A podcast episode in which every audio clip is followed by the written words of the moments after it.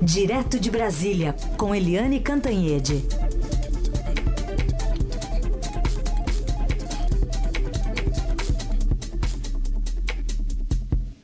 Bom dia, Eliane Cantanhete, que deve estar, inclusive, com uma temperatura mais elevada aqui, a, a capital federal, do que a capital paulista.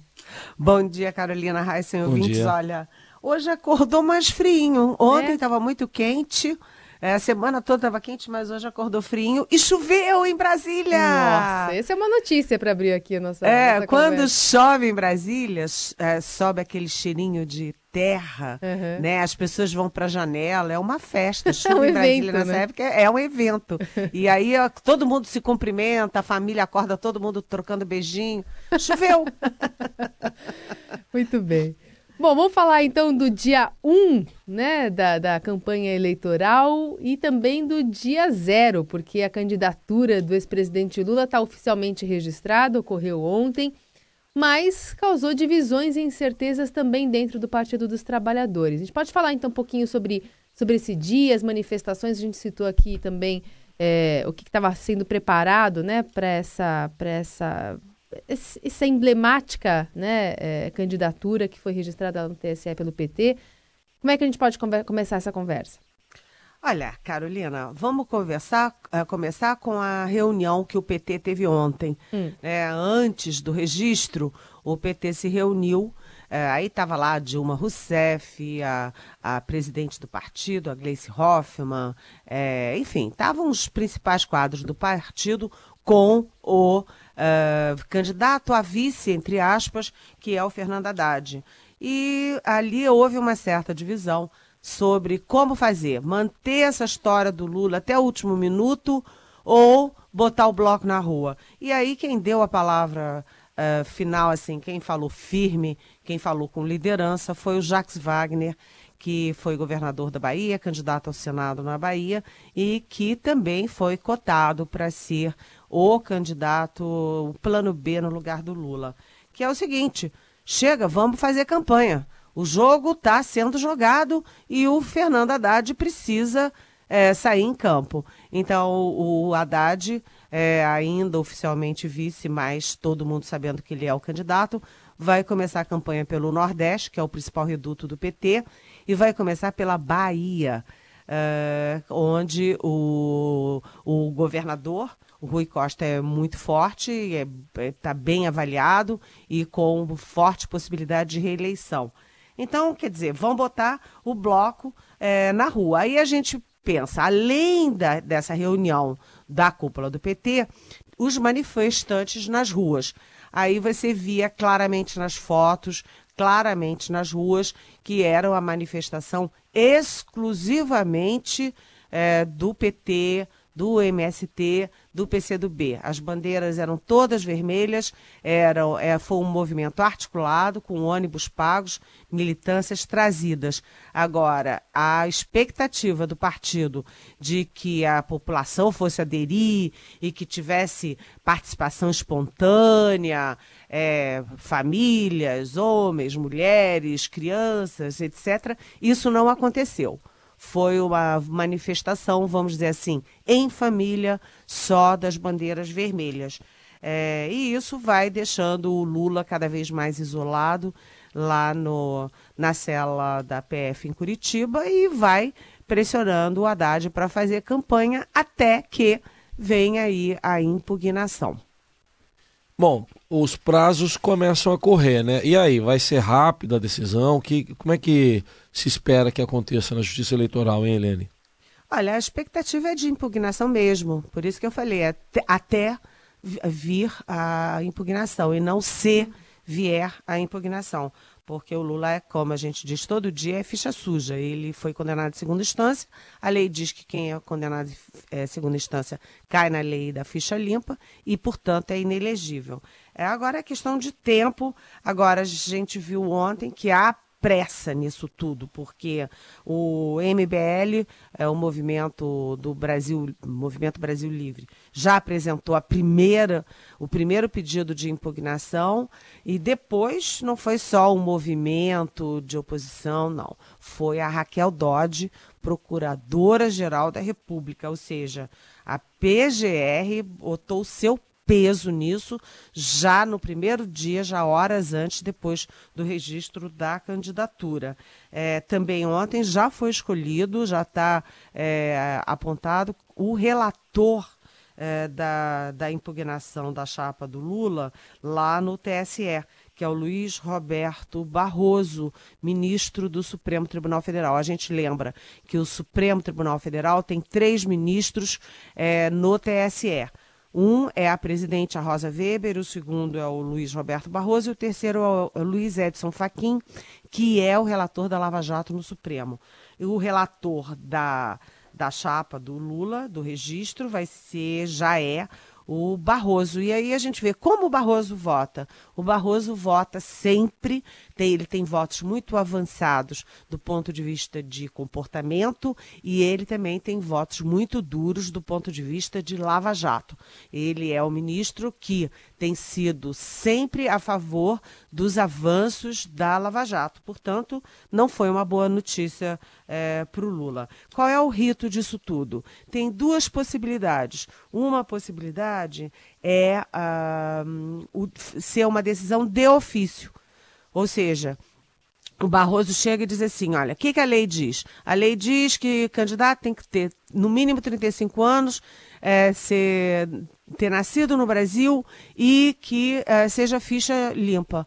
Quem não preenche esses requisitos, paf, de ofício, de uma canetada, diz: olha, ele não preenche os requisitos, está fora. Isso é uma possibilidade que seria rapidíssima.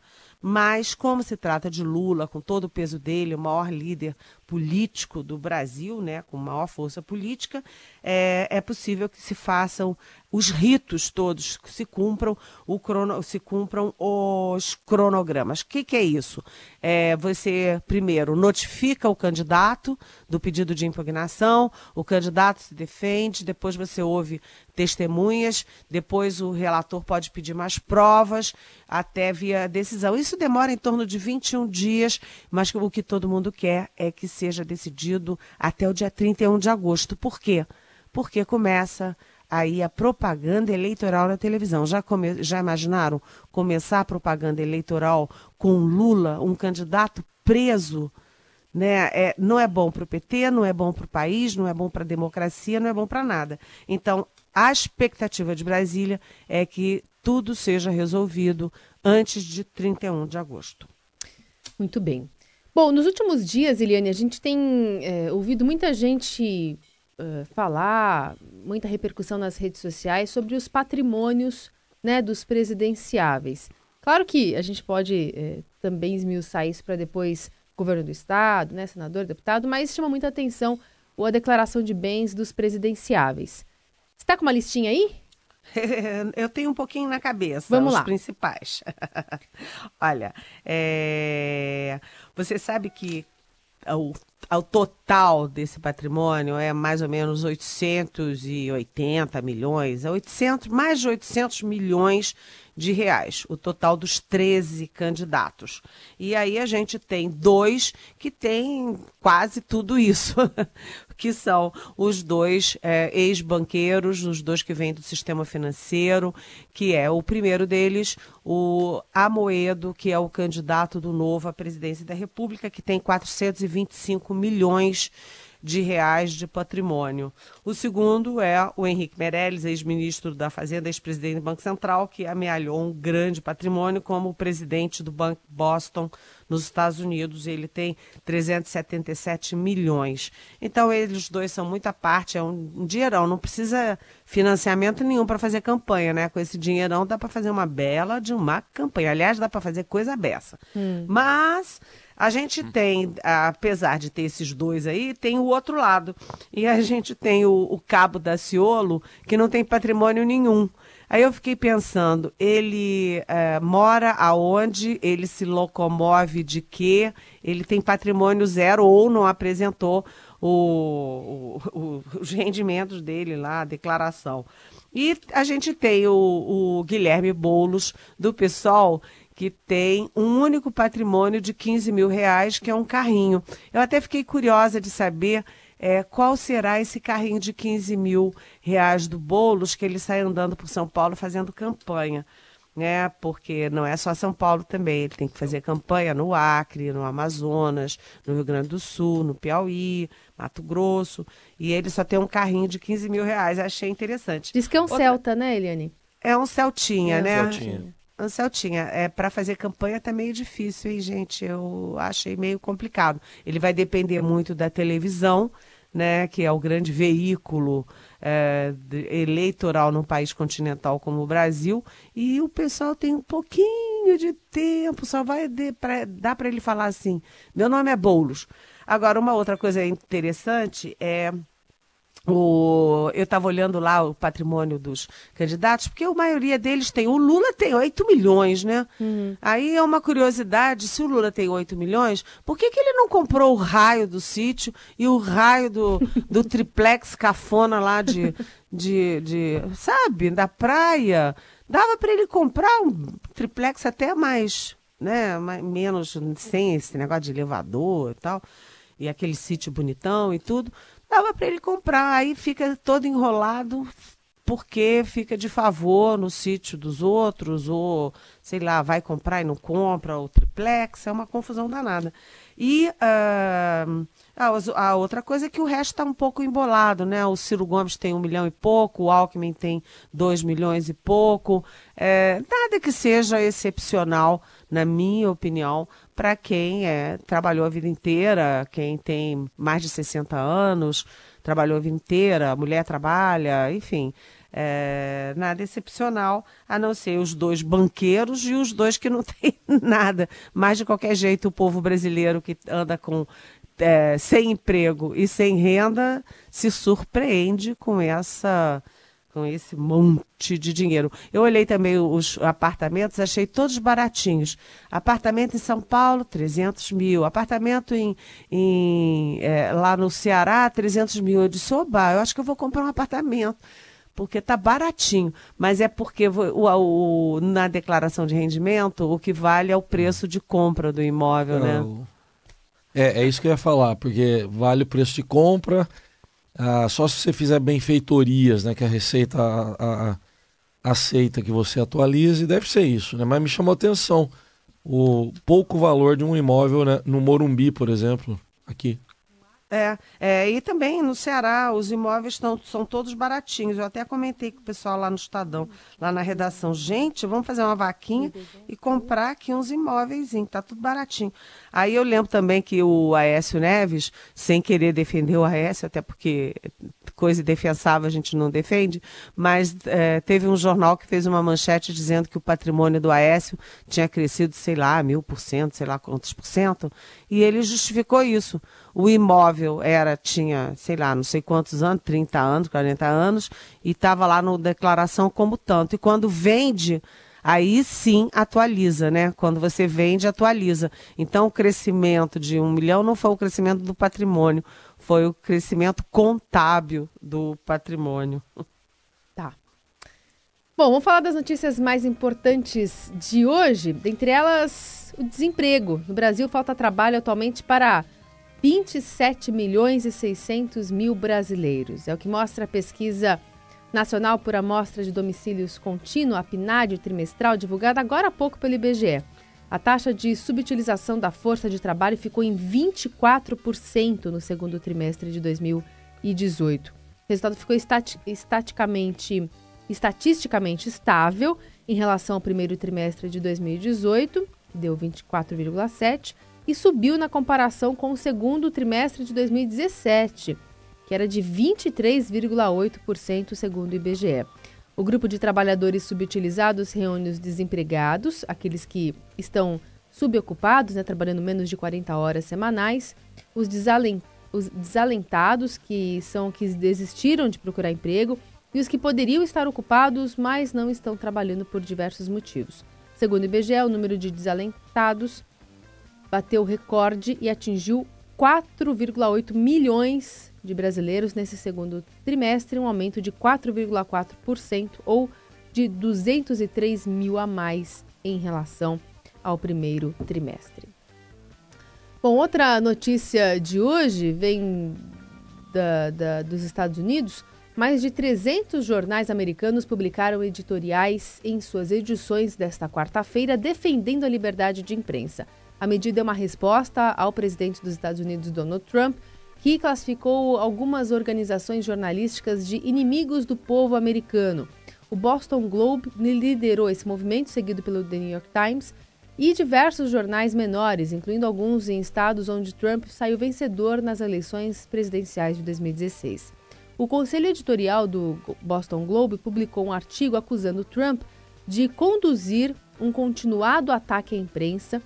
E aí também, entre aspas, a grandiosidade dos Estados Unidos depende do papel de uma imprensa livre para falar a verdade aos poderosos. Diz o texto ainda que afirmar que a imprensa é inimiga do povo é não americano e perigoso para o pacto cívico que compartilhamos por mais de dois séculos. É um manifesto forte, a Eliane vai comentar já já esse manifesto também, mas antes, Eliane, só para arredondar a campanha, é, hoje começa, né? Pode já fazer campanha de rua e na internet. Exatamente. Hoje, gente, começou a campanha, né? Você viu que até ontem não acontecia nada, né? Agora, oficialmente começa a campanha. Isso significa que pode fazer palanque, comício, atenção, mas não pode fazer showmício, não. Tem uma série de regras para os comícios de rua é, e também pode fazer campanha na internet, mas não pode fazer campanha paga.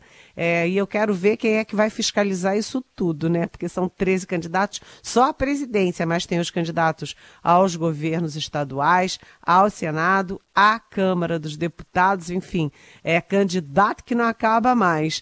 É, então, atenção, atenção é, pode fazer campanha, as pessoas vão se mobilizar mais e você, eleitor, fique atento aos candidatos para escolher bem, porque o Brasil, olha aí, ó, você viu o número de desempregados, 27 milhões é, sem, sem vaga para eles. Então a gente não pode errar nesse voto, não, hein? Vamos prestar atenção direito. Muito bem. Quer falar também sobre os Estados Unidos, Eliane? Com certeza! Gente, aqui no Brasil já virou piada isso, né? O sujeito é pego é, roubando, destruindo a Petrobras. Aí ele é preso, a culpa é da imprensa. Aí o sujeito é pego com milhões lá na Suíça. A culpa é da imprensa. O sujeito é preso fazendo mil maracutaias. A culpa é da imprensa. Isso vale. É, o Lula diz que a imprensa é que há um complô da imprensa contra ele. O Bolsonaro diz que há um complô da imprensa contra ele. O Alckmin diz que a imprensa tem má vontade com ele. O, o, o, o como é que é o nome dele? Ciro Gomes, do PDT, diz que a imprensa é, não, não dá bola para ele. Enfim, a culpa é sempre da imprensa, então acho que é, esse manifesto nos Estados Unidos lembra algumas coisas importantes. Não fosse a imprensa. É, nada teria acontecido no Brasil como aconteceu. Direta já, né, constituinte, é, depois a própria eleição direta, os impeachments, é, a descoberta da, da, da, destruição da Petrobras, a Lava Jato, é, o mensalão, nada disso teria acontecido sem a vigilância da imprensa, que é um fator democrático importantíssimo, não apenas para divulgar verdades e maracutaias, mas também para difundir ideias, confronto de ideias, pessoas que pensam diferentes, mostrar o rombo fiscal, mostrar o rombo da Previdência, mostrar uh, a necessidade do país crescer para ter emprego e renda.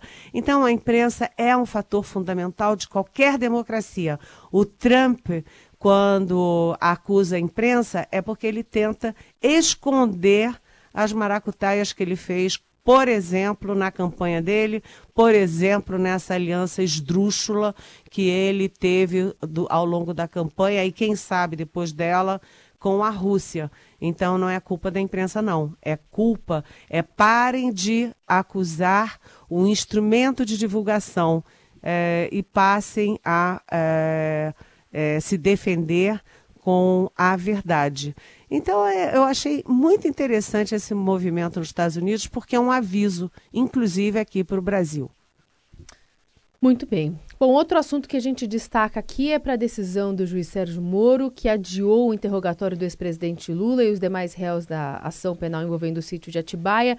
A justificativa, de acordo com o magistrado, é evitar a exploração eleitoral dos interrogatórios. Então, o interrogatório estava marcado para 11 de setembro, né, realmente num, num contexto eleitoral importante, e agora ficou agendado para 14 de novembro, às duas da tarde. E sobre isso também tem pergunta já de ouvinte, Eliane. A Eliana de Pinheiros quer saber se esse movimento do Moro é acertado, o de adiar a, a, o depoimento de Lula no processo do sítio. Oi, minha quase xará Eliana. É, eu acho que é acertado, né? Claro que tudo é muito polêmico, um vai dizer que sim, outro vai dizer que não, mas eu achei muito acertado, achei um, uma decisão de bom senso do juiz Sérgio Moro, porque a eleição vai uh, ali em cima da bica, você fazia um depoimento do Lula no dia 11 de setembro, e isso é, teria dois efeitos. Primeiro, é, dar munição aos adversários do PT para usar o depoimento contra o candidato do PT, que àquela altura já deverá ser o Fernando Haddad. Então é negativo para a campanha do PT. E do outro lado, é, poria o Lula novamente em evidência. Em plena campanha lá vai todo mundo, jornais todos, as televisões botar Lula, a cara do Lula, o depoimento do Lula. É, e o Lula não é candidato, ele é um fator, será neste momento um fator, é, vamos dizer assim, é, perturbador do, dos trabalhos, das, das campanhas. Então, achei que foi uma decisão importante. Agora, lembrando que uh, ontem, exatamente no último dia de registro da candidatura, outros juízes fizeram diferente e puseram o Geraldo Alckmin do PSDB para depor é, sobre Caixa 2 em São Paulo. Ele ficou uma hora depondo, aí tem aquela foto dele saindo do depoimento. Certamente isso será usado na campanha contra o Geraldo Alckmin. Ao mesmo tempo, também teve aí é, a Suíça mandou dos Estados, é, mandou extratos da Suíça sobre Caixa 2 também da campanha do tucano José Serra. Tudo isso tem efeito nas, é, na, na, eleição aqui no Brasil, né? É um munição para adversário. E do outro lado também ontem o Ministério Público denunciou Cândido Vacareza, ex-líder do PT na Câmara, é, por desvios. É, essas coisas, agora, nesse momento, com a campanha oficializada, tudo que vier da justiça terá um efeito político eleitoral direto. Né? Então, portanto, eu acho que o juiz Sérgio Moro fez bem. Não dá para confundir é, campanha com investigação de sítio, é, porque vai ter um uso político evidente. Bom, a outra pergunta acho que ele né, já acabou respondendo, a Fabiana Marchione de Jundiaí achou pobrinhos os candidatos, né? Patrimônio deles, tadinhos. Mas o. Olha aqui, Elisângela do Morumbi pergunta se o Cabo da Ciolo tem, tem perfil para tirar voto do Bolsonaro. Oi, Elisângela. Olha, o Cabo da Ciolo, ninguém sabia que ele era candidato e eu vou confessar para você que nem eu sabia que ele era candidato. E um, ele aparece no, no debate da Rede Bandeirantes e aí como ele não fala S nenhum, como ele só fala em Deus, como ele é. Enfim, ele não tem conteúdo nenhum, mas tem aquela forma histriônica, assim é, ele virou o, o, o, queridinho da vez aí das redes sociais. Mas eu acho que ele não tira voto de ninguém, não. Possivelmente quem vai votar no Daciolo é aquele voto que a gente chama voto cacareco, é o voto de protesto. O eleitor, em vez de botar nulo na, lá na, na hora de votar, ou nulo, ou branco, vai tasca é, Cabo da Ciolo como forma de protesto. Nesse sentido, ele pode até ter uns votinhos, porque tem muita gente protestando, né? É isso aí. Agora, 9 e 28. O caminho do bem. A boa do dia. A boa do dia. O caminho do bem.